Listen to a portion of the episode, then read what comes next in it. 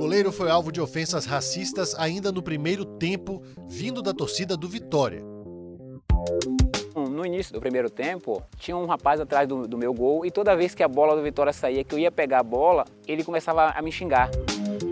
Eu já tinha observado, no entanto, eu não estava dando importância a ele porque eu estava muito focado no jogo.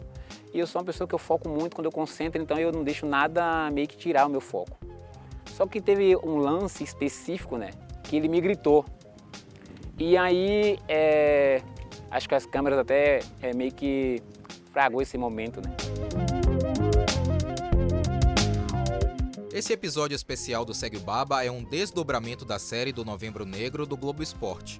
Nele fazemos um resgate histórico abordando como o homem negro foi excluído do futebol no início do século XX e como ainda hoje a experiência de homens e mulheres negras nesse esporte é atravessada pelo racismo.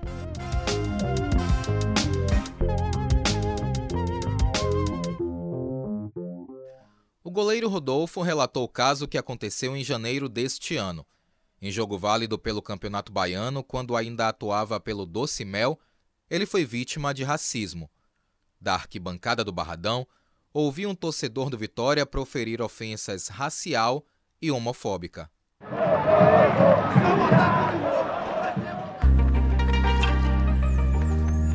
Não dei importância pelo fato de eu estar no jogo, estar na adrenalina do jogo, mas estava ciente do que estava acontecendo. Ah, iniciou o segundo tempo. É, além de me atacarem uma pedra, começaram a me xingar novamente. E aí eu chamei o árbitro e falei para ele: Você está ouvindo? Você está vendo o que está acontecendo? E ele: Não, vamos continuar, senão, se você é, continuar chamando atenção, eu vou ter que dar cartão porque você está me prejudicando, prejudicando o meu trabalho. Eu, beleza, e no entanto ficou nisso, né? Aí você percebe o quanto que isso é, é, é, é complicado para o atleta que sofre um ato desse dentro do jogo, porque muitas das vezes ele passa como o errado. Falar de racismo comigo em jogo, se você for buscar aí a minha ficha, eu acho que vai ter mais é, é, ficha falando sobre casos de racismo com o Rodolfo do que ditamente falando do atleta Rodolfo. Casos como o de Rodolfo, infelizmente, são comuns no futebol.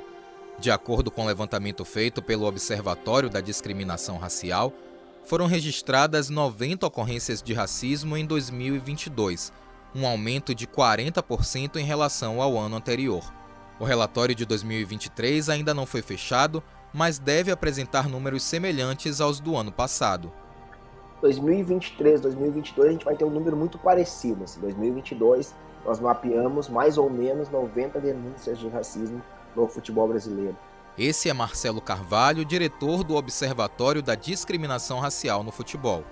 2023 o número vai estar muito aproximado disso, porque a gente teve muita, a gente teve um aumento significativo de denúncias em torneios sul-americanos, né, da Comebol, e, e teve uma série de denúncias nos campeonatos regionais, no, nos campeonatos nacionais, então assim, vai ficar um número muito aproximado. O estudo mais recente do observatório identificou alguns pontos importantes em relação à discriminação racial nos estádios. No Brasil, quem mais ofende são os torcedores. Os jogadores são os mais ofendidos. A ofensa mais comum é a aproximação do jogador negro com o mundo animal, chamá-lo de macaco, exatamente como aconteceu com Rodolfo e com tantos outros homens negros que convivem com o racismo desde que o esporte chegou no Brasil. Aconteceu comigo sim, na... quando eu jogava na Ucrânia. Esse é Yuri Castilho, atacante do Vitória. É, eu estava jogando e fizeram som. Ficaram me chamando de, de macaco lá, mas procurei focar no jogo. Aconteceu esse episódio, meus companheiros me, me deram apoio na época no time. Eu tentei correr atrás dos meus direitos sim, mas você sabe como é que é um meio complicado lá fora. No gauchão, com o Grêmio, em Pelotas. Aqui é Adriel, goleiro do Bahia. É um torcedor me chamando de negão, tem que ser servente de preseiro, fazendo gestos também de, de macaco e tal. Na partida ali a gente não prestei tanta atenção assim, mas depois entrou com, com a ação também. Eu vou até para a justiça, mas ficou mais na, na estatística ali. Essa inclinação do homem e da mulher preta ao mundo animal, ao mundo dos macacos, né? a partir dos símbolos, né, da banana, das onomatopeias, que de certa forma identificam né, é, o, o homem e mulher preta como animal, especificamente o macaco. Esse que você escuta agora é Bruno Abraão, que é professor da Faculdade de Educação da UFBA e pesquisa relações raciais no futebol. E por que isso é problemático? Porque isso desumaniza o preto. Né? Ou seja, dizer que o fulano é um macaco, eu estou dizendo né, que é, ele está mais próximo do mundo natural do que do mundo da cultura, do mundo do conhecimento. Né? Então, se pensar numa, numa escala evolutiva, né? o humano saiu do macaco, mas o, o preto está mais próximo do que o branco. A historiografia dá conta de que a primeira partida oficial foi disputada no país em 1895, menos de 10 anos depois da abolição da escravatura. Após três séculos de escravidão, a população negra foi abandonada à própria sorte, sem qualquer tipo de indenização e sem que houvesse uma política pensada para a inserção desses homens e mulheres em um novo modelo de sociedade. Na verdade, o que aconteceu foi justamente o contrário. Os negros eram excluídos de vários espaços e com o futebol não seria diferente. O futebol, quando ele chega no Brasil, ele chega trazendo é, os ares da civilização, né? futebol é um produto inglês e ele chega no Brasil, na transição do século XIX para o século XX, é, trazendo esse sentido de civilização. Né? É um símbolo de, de modernidade. Inicialmente, os clubes é, aristocráticos vedavam a participação de, de populares. Né?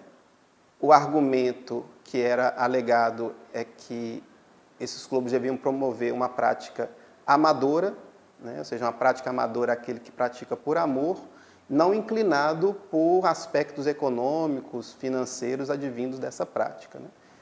Então, os clubes vedavam a participação de quem não era né, desse grupo pertencente a uma elite da época. Muitos estados, né, inclusive o estado da Bahia, criaram as suas ligas específicas justamente para manter o futebol ainda preso a esse grupo social. O argumento que era alegado é que era, eram pessoas de uma mesma classe social, o que acabava dando conta do aspecto racial que encobria esses populares. Né?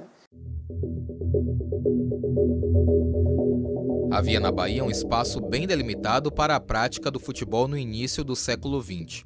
Enquanto os brancos jogavam dentro dos clubes sociais, os negros praticavam esporte nas ruas, nas áreas mais afastadas do centro negros chamavam de clubes de branco, é, é, futebol de branco. Então, eles tinham muito claro que aquele futebol que é praticado nesses famosos clubes não era para eles. Esse aqui é Ricardo Pinto, historiador e autor do livro História, Conceitos e Futebol: Racismo e Modernidade no Futebol Fora do Eixo. Porque não era permitido a eles a entrada nesses clubes. Então, tinha-se muito claro essa distinção entre aquele esporte que era reconhecido como futebol modelo, que era praticado por esses homens brancos, né? é, e aquele que era praticado na várzea, nos campinhos, nas ruas, que era praticado pelos homens pretos, porque era a única possibilidade, era o único futebol possível para eles até aquele momento. O livro de Ricardo Pinto faz um mergulho profundo nos conceitos de racismo e modernidade nas cidades de Salvador e Porto Alegre, articulando com os primeiros anos do futebol nessas duas cidades. Alguns clubes, como o extinto Esporte Clube Bahia, Esporte com S, um time que é diferente do Bahia que conhecemos hoje, proibiam a participação de jogadores negros em seu quadro. Outros traziam essa proibição de forma implícita, caso do Esporte Clube Vitória, que exigia que os jogadores tivessem, abre aspas, bom comportamento pouco vai se encontrar argumentos que explicitamente encontram a discriminação explícita de jogadores pretos participarem dessas, dessas, dessas ligas, dessas agremiações. Então, o que se encontra é o aspecto de classe. Mas, né, naquele período mais próximo da, da alforria né, oficial da abolição, quem mais né, pertencia a essa classe social dos populares era a população de homens e, mulheres pretas. Né? A imprensa da época também teve participação na criminalização da população negra a partir do viés da prática do futebol. É muito perceptível nos jornais de época o quanto era elogioso o, o futebol praticado nos esportes, nos clubes grandes, e quanto era questionável as práticas de rua, o futebol de rua, de várzea, é, e onde fundamentalmente estavam os jovens negros, onde estavam os homens pretos praticando a sua modalidade da forma que eles conseguiam, né? Porque ao fim e ao cabo eles não podiam participar dos grandes clubes. Então o que sobrava a eles era esse espaço urbano em que era permitido a prática esportiva. Aqui é Ricardo Pinto. A prática esportiva é, não combinava com essa, com essa experiência do homem preto. Então ele era sempre questionado. A posição dele era sempre uma posição inferior, é, inferiorizada. É, tinha também questões que eram fundamentais. Assim, ainda que houvesse a participação de homens pretos nos grandes clubes espalhados pelo Brasil, essa, essa figura não dava, não comportava é, uma imagem de modelo do futebol ele sendo um craque ou não, ele não serviria como modelo para outros jovens pretos. Porque o modelo continua, continuava sendo o jovem branco de família abastada, é, em geral, pertencendo às famílias é, consideradas as nobres da cidade, das capitais. Na Bahia, o homem que primeiro transpôs essa barreira atende pelo nome de Apolinário Santana, o Popó, considerado um craque, um fenômeno nas décadas de 1920 e 1930. Ele atuou em diversos clubes do estado, mas fez sucesso mesmo jogando no Ipiranga, o time mais popular da época aqui na Bahia. Tão popular, tão popular, que era conhecido como Clube do Povão. Além do talento com a bola nos pés, ele era capoeirista, o que lhe conferia uma ginga toda especial. Sua influência naquela época foi tão marcante que Popó foi capaz de encantar até mesmo uma santa mais querido, foi o primeiro do Estado a dar oportunidade para todas as classes sociais da época, inclusive os negros. E foi por esse motivo que surgiu o maior atleta baiano das décadas de 20 e 30, bicampeão baiano e conhecido como craque do povo, Apolinário Santana. O Popó era também o ídolo de Irmanduce. Eu ia todo nem para a graça, para futebol. Pro meu futebol. pai era, faltava cinco dedos falar, rouca de gritar. Meu preferido era Popó, era um escuro com as pernas assim. Se ele fosse vivo, hoje acho que ele era Pelé.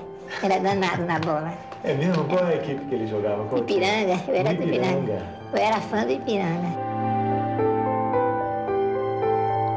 Ainda que tenha, digamos assim, furado a bolha, Popó não muda a engrenagem do racismo no futebol baiano, como destaca o historiador Ricardo Pinto. Quando o Apolinário ele, ele entra no clube, ainda que ele seja um craque, ainda que ele seja muito é, reconhecido pelo seu destaque, ele não muda em nada a posição no negro perante a sociedade. Então ele passa a ser um corpo utilizado, um corpo preto utilizado para a, a preponderância de um clube branco. Ele continua sendo é, parte de uma engrenagem que não traz um homem preto para dentro daquele clube. Ele apenas ele serve como um símbolo de uma, de uma posição de um homem negro que é muito importante porque ele passa a representar para outros homens pretos a possibilidade de sucesso.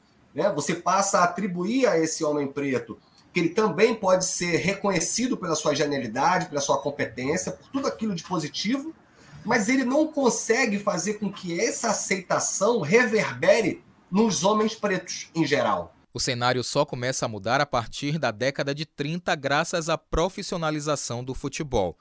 Mas não é que de uma hora para outra os clubes passaram a militar contra o racismo. O grande lance é que, justamente nesse momento, eles entendem que prescindir do homem negro, que tem valências importantes para a prática do futebol, não é inteligente sob o ponto de vista do lucro.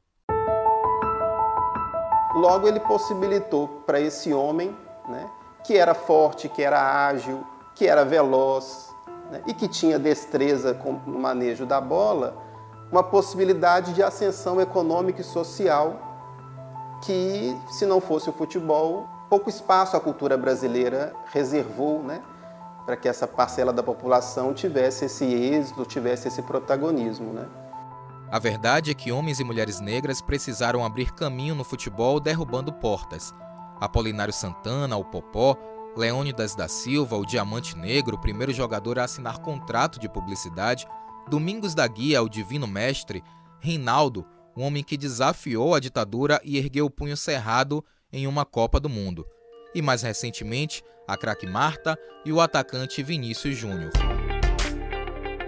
Todos esses atletas que se levantaram contra o racismo e se tornaram símbolos de resistência, e que são espelhos para jogadores que hoje precisam do respaldo do meio do futebol e da sociedade. Se a gente quer de fato ter os jogadores ao lado da luta antirracista, a gente precisa criar uma rede de proteção e acolhimento para que esse jogador sinta-se confortável em, de, em, denunciar o caso e ainda mais confortável em exigir punição para, para o criminoso, né? Marcelo Carvalho, diretor do Observatório da Discriminação Racial no Futebol.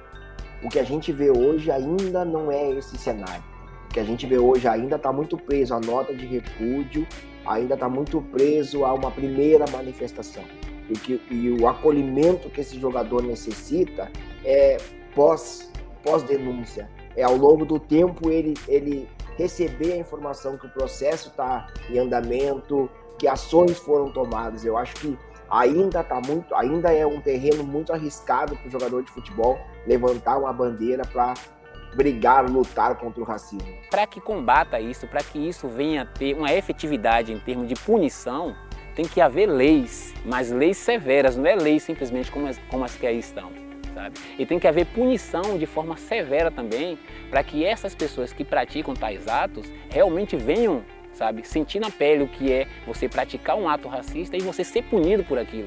Então, quando você tem uma punição digna daquele ato, sabe? Imoral que você pratica, pessoas que estão vendo você receber tal punição vai falar: eu não posso praticar isso, porque se aquele fulano recebeu tal pena e está passando por aquela situação, eu não vou querer.